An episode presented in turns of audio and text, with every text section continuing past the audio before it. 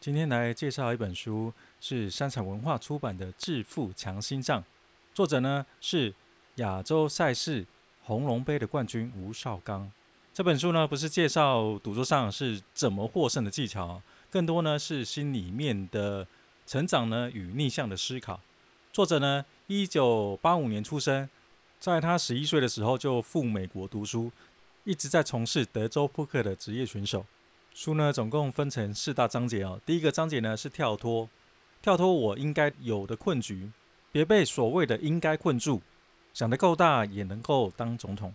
大事情不要跟小人物说哈，做了再说。没有投出的球，百分之百是不会进篮的。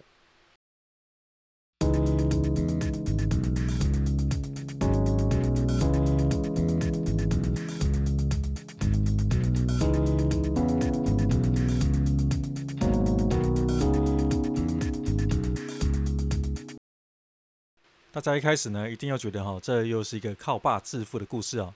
很抱歉呢，这次又让大家失望了。作者呢是不靠爸的富二代哦，也曾经是班上最穷的人。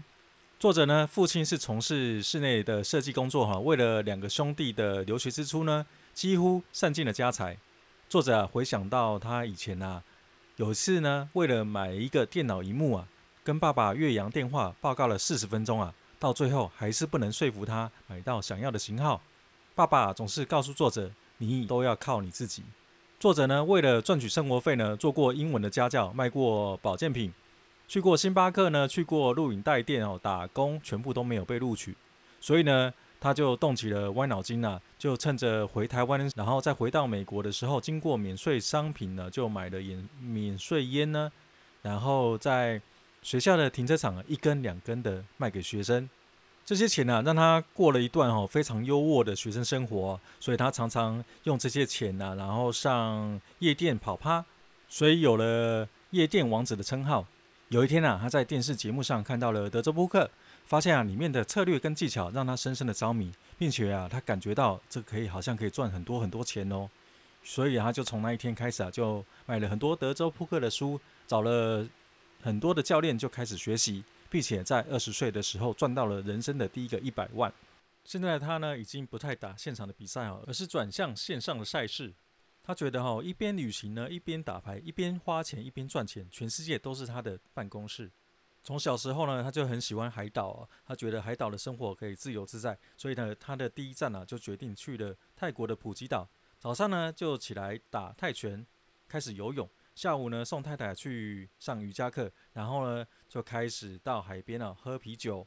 接下来呢，也去澳洲的大堡溪潜水啊，京都学泡咖啡，到布达佩斯呢大厨家品酒，在泰国啊学泰拳，在吴哥窟、阿尔卑斯山的山谷、阿曼的悬崖饭店、马尔地夫的私人岛上啊，手机呢一打开呢，就是他的行动办公室，每天呢花两到四个小时啊，就看时差开工。赚旅费，赚零用钱，没想到啊，竟然可以月入百万。他觉得呢，全力投入工作啊，旅行的时候就玩到爽。要有追求的极致呢，才能卓越；体验呢，才能尽兴。社会上呢，有很多应该哈，应该要读大学，你应该要有工作，你应该坐办公室上班，你应该在二十八岁结婚，你应该要生两个小孩。这些应该都是为了社会族群呢稳定而存在，但对你真的好吗？所以他提出了一个观点哈。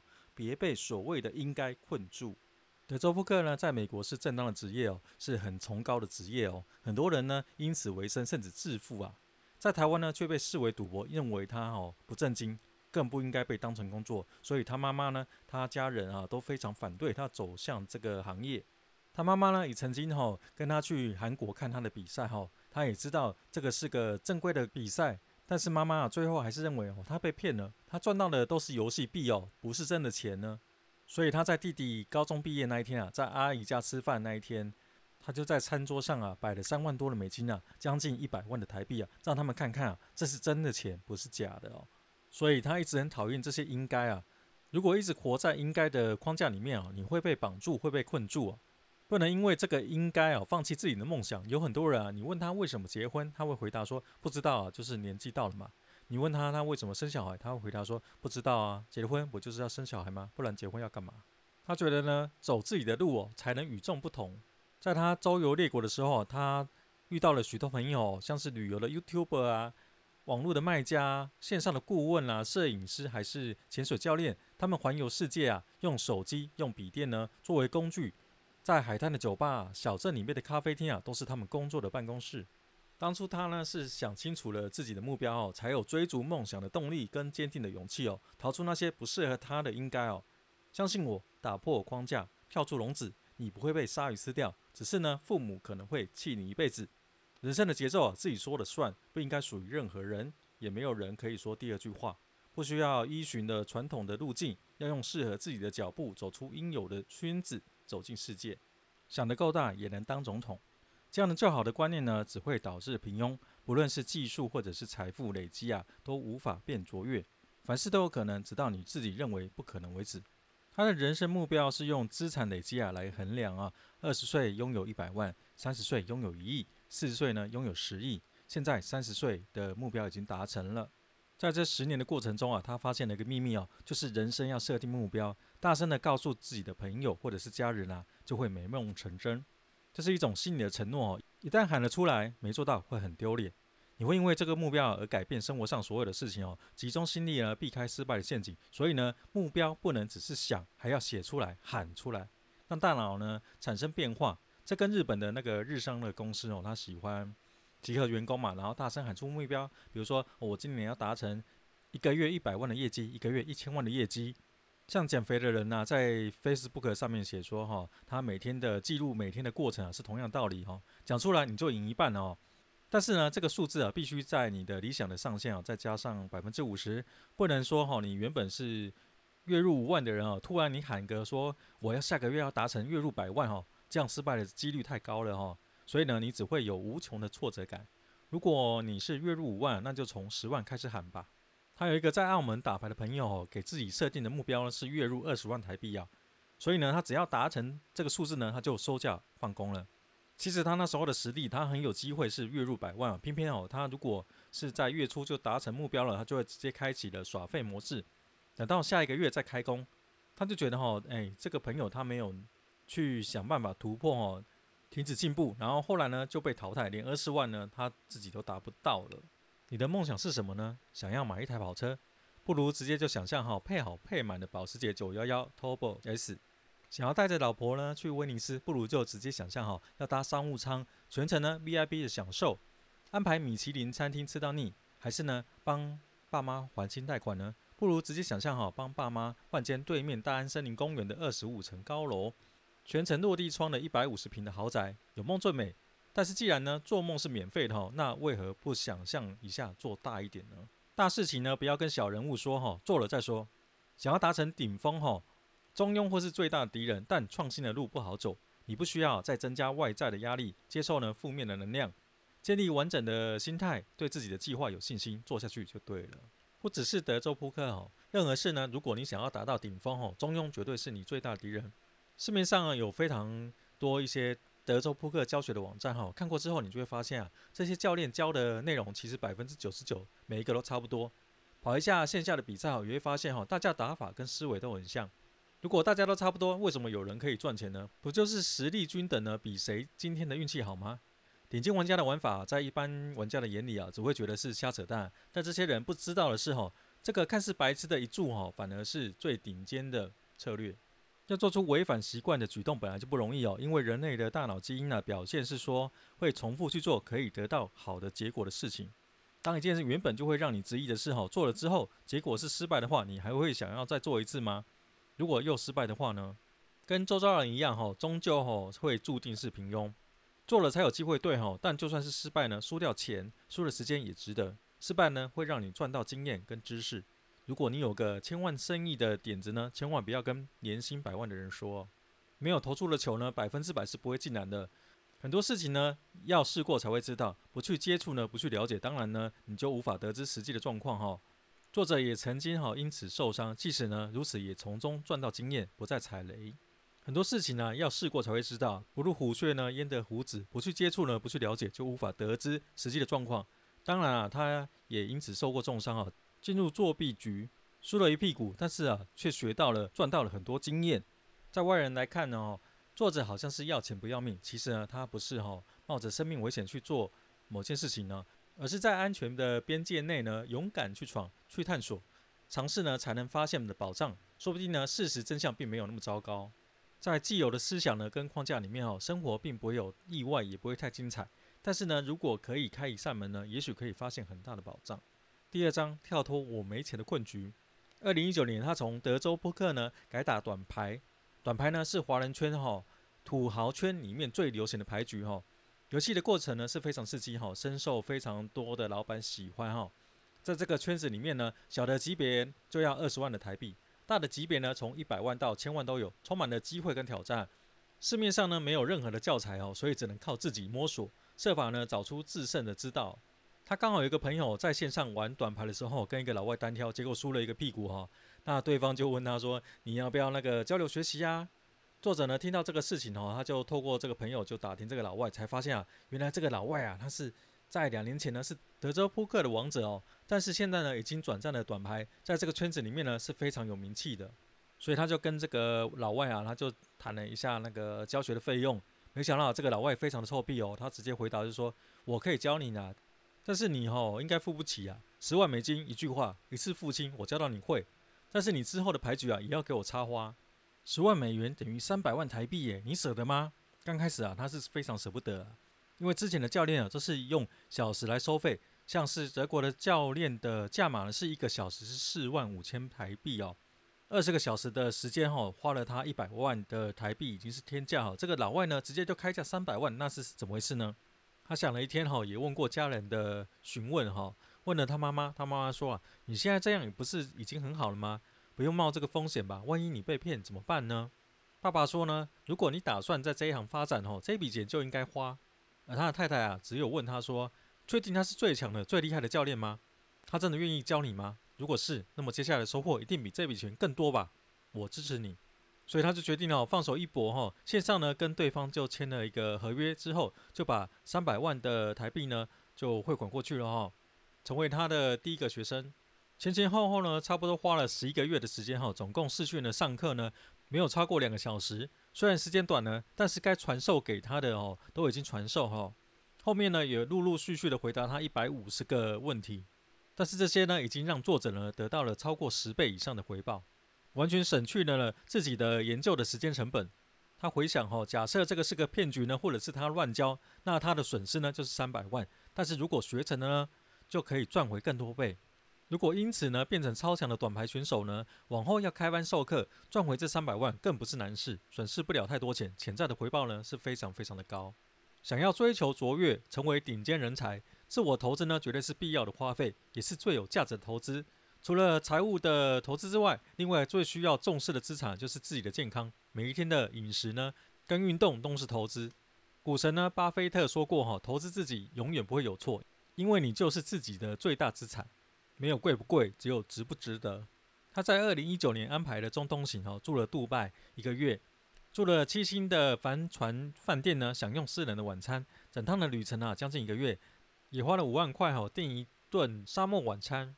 晚餐的地点啊，是在一个 Google 都 Google 不到的地方哦，距离饭店呢是二十分钟的车程，位于呢百户区中心地带的沙漠里面。现场只有三支火把、一支卫星电话以及一桌子的食物。把他们送到之后呢，所有人都撤了哦，说是呢要让他们夫妻哦享受不被打扰的浪漫晚餐，但其实呢最后变成了恐怖晚餐。现场的光源呢只有星星跟火把，除了地毯啊，所有的物品呢都是黑的。三支火把呢被风吹得忽明忽灭。一整个桌子上的食物啊，如果招来了沙漠猛兽呢，会怎么办呢？打电话求救会来得及吗？传说中的毒蝎子呢，会不会爬上脚咬他一口呢？火把要是灭了怎么办？他每吃一口饭呢，就转头四处确认啊，每喝一口酒就必须检查火势。虽然很发抖哦，但是怎么样呢，都是独特体验。现在只要讲到这件事啊，他老婆就会笑他胆小哦。但是这一切呢，就是烙印在在他们的回忆里面哦，回忆无价。当你把钱呢付出去，不管得到的是物品呢、快乐或者是回忆，都会享受到这个好处。这个好处呢，就是燃料，它是可以几何性推动你前进的燃料。回到台湾哦，他也想开饮料店，所以他到虎林街的传统市场问一个阿嬷，跟一个阿嬷聊天哈，他就跟那个阿嬷说好，那个阿嬷，我想要开一个果汁店，我给你三万块，你把这些知识啊都交给我。那个阿嬷就当场愣住，她说：“啊，你是无影啊，是蒙影啊？”三个小时之后呢，所有的水果的保存法、筛选法、成本呢等等，都已经进到作者的脑子里了。三个小时，三万块买一个人的毕生经验，你说贵不贵呢？我认为是超级值得啊，而且皆大欢喜。要把资源呢投注在自己的专长上，练到最强大。至于不会的呢，不擅长的弱项呢，就买专家。过往作者呢去拉斯维加斯比赛啊，他会在 check in 之后呢。押张一百块的美元啊，在证件之下，然后说呢，不知道你们今天啊有没有套房可以升等？柜台人员啊看到小费就会收下，给你个眼神回应啊，升等吗？我帮你看看啊，Mr. 吴，今天呢刚好有个大套房空出，我帮您换过去。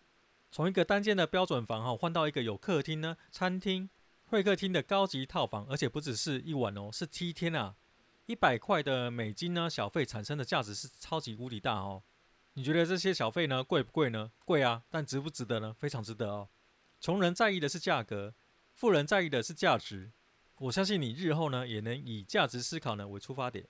时间比钱更重要，时间呢可以改变很多事情哦。你可以去追寻理想中的生活，你可以让自己的时间呢变得很值钱。把时间拿去做什么，就会变成什么。回答下面三个问题哦。每天通勤的时候呢在做什么？下班的时候在做什么？周末假日在做什么？如果说这三段时间哈，有任何一样呢是用来自我增进哈，你已经走向了梦想之路。但如果是通勤睡觉呢，下班追剧哈，周末呢跟朋友出去聊天打屁泡一电啊，那么说句不好听的实话哦，你穷只是刚好而已。专注做到最好，钱就会来找你。人的精力呢是有限的哈，资源分散的力量就会变小。斜杠有办法赢过投注几十年时间的研究吗？任何的领域都一样哈，所有的顶尖都是从专注产生的。很多人确实具备了多重的能力哈，但不可能呢同时进行。你可以在不同的领域呢赚到钱，但要赚到大钱呢，不可能靠坚持而来。如果你的专业力只是一般的水准、平均标准的话哈，那你很容易被取代。任何行业只要能做到顶尖，收入便不会是个问题。我们应该追求日本职人的精神，而不是斜杠。日本的寿司之神呢，小野二郎。是全球最老的米其林三星大厨，他在东京啊银座开的寿司店素伎屋乔次郎，是一家朴实的小店啊，里面只有十个座位哦，只有卖握寿司。每个人的最低消费呢是三万日元哦，食客呢必须提前三个月预定才有机会呢品尝到美食。二零一四年呢，当时的美国总统啊奥巴马访问日本的时候呢，首相安倍晋三呢就特地选在这里哈宴请奥巴马。小野二郎呢，不工作的时候啊，他都戴着手套呢，保护双手，甚至不愿意跟男人握手，因为他觉得哈、哦，男人的手、太粗会影响他的寿司品质。小心省钱陷阱、哦，花对钱会更致富。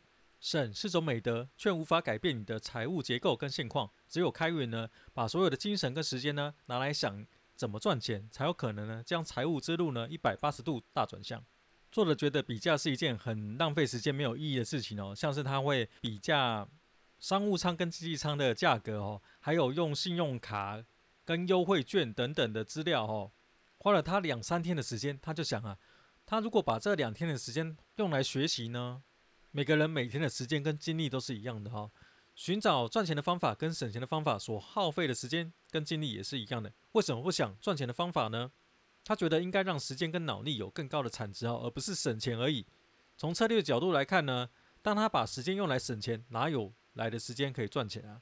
很多家庭哦，从不清洗冷气机，不除尘螨，墙上满是壁癌，也舍不得花钱处理。要知道这些霉菌啊，有极高的致癌风险。待在这里的空间久了，很容易得癌症。请问是治疗癌症的医药费贵，还是每年的清洁费高？时间跟健康都是比钱更重要的资产，它是限量的，用掉就没有了，花再多钱都追不回来。所以他会把有助于自己生财的工具都视为投资，只要能帮助到他，就没有贵这个词。一张好的椅子。一个好的升降桌，一张好睡的床，躺着舒服的枕头，盖着舒服的被子，跟不会飘出霉味的冷气机，这些都可以直接影响到他的每日战果。这些东西的花费啊，他绝对不可能省。这本书好，目前已经讲到一半了哈，其他的呢，我们下一集再讲完。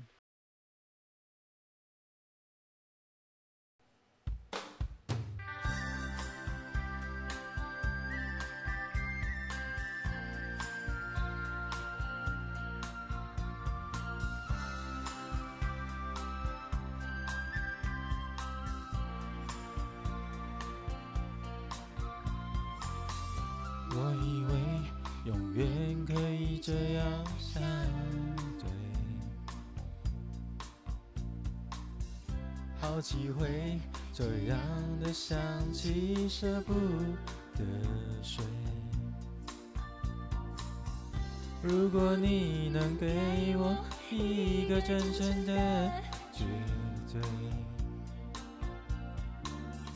无所谓，我什么都无所谓。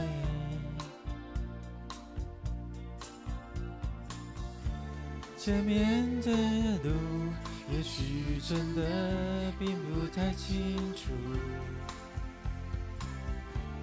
放心的走了以后，也许会觉得辛苦，也许会想停也停不住。天越黑，心越累，我看见你的脸，听着你说不出口的誓言。那一刻，我发现我有点。经过你的身边，找不到你的视线。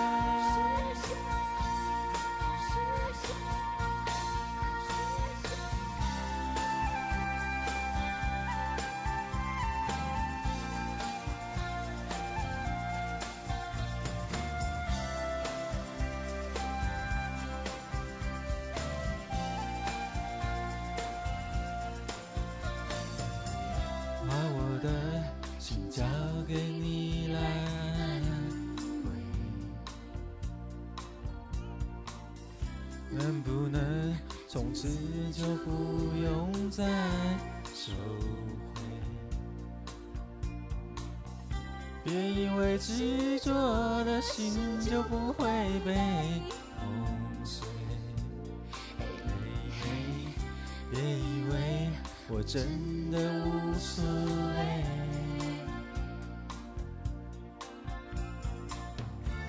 前面的路，也许真的并不太清楚。放心的走了以后，也许会觉得辛苦，也许会想停也停不住。天越黑，心越累，我看见你的脸。听着你说不出口的誓言，那一刻我发现我有点经过你的身边，找不到你的视线。